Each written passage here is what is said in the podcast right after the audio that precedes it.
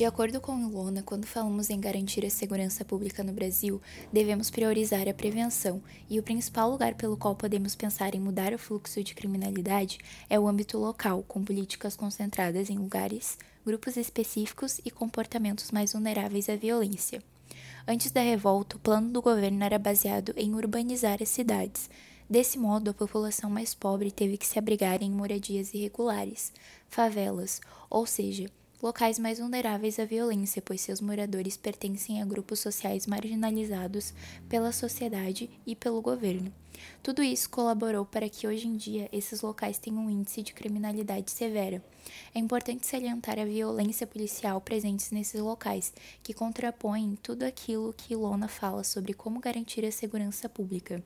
Os policiais deveriam ser mais próximos dos cidadãos, resolvendo problemas, Segurança pública é tarefa de todos, portanto, é necessário que o governo federal faça, por meio de políticas públicas, uma reforma na fiscalização de segurança atual, a fim de coordenar o trabalho dos policiais, guarda municipal para atuarem na prevenção da violência em áreas com maior vulnerabilidade social, agindo junto à população e dessa forma garantindo mais segurança pública no Brasil.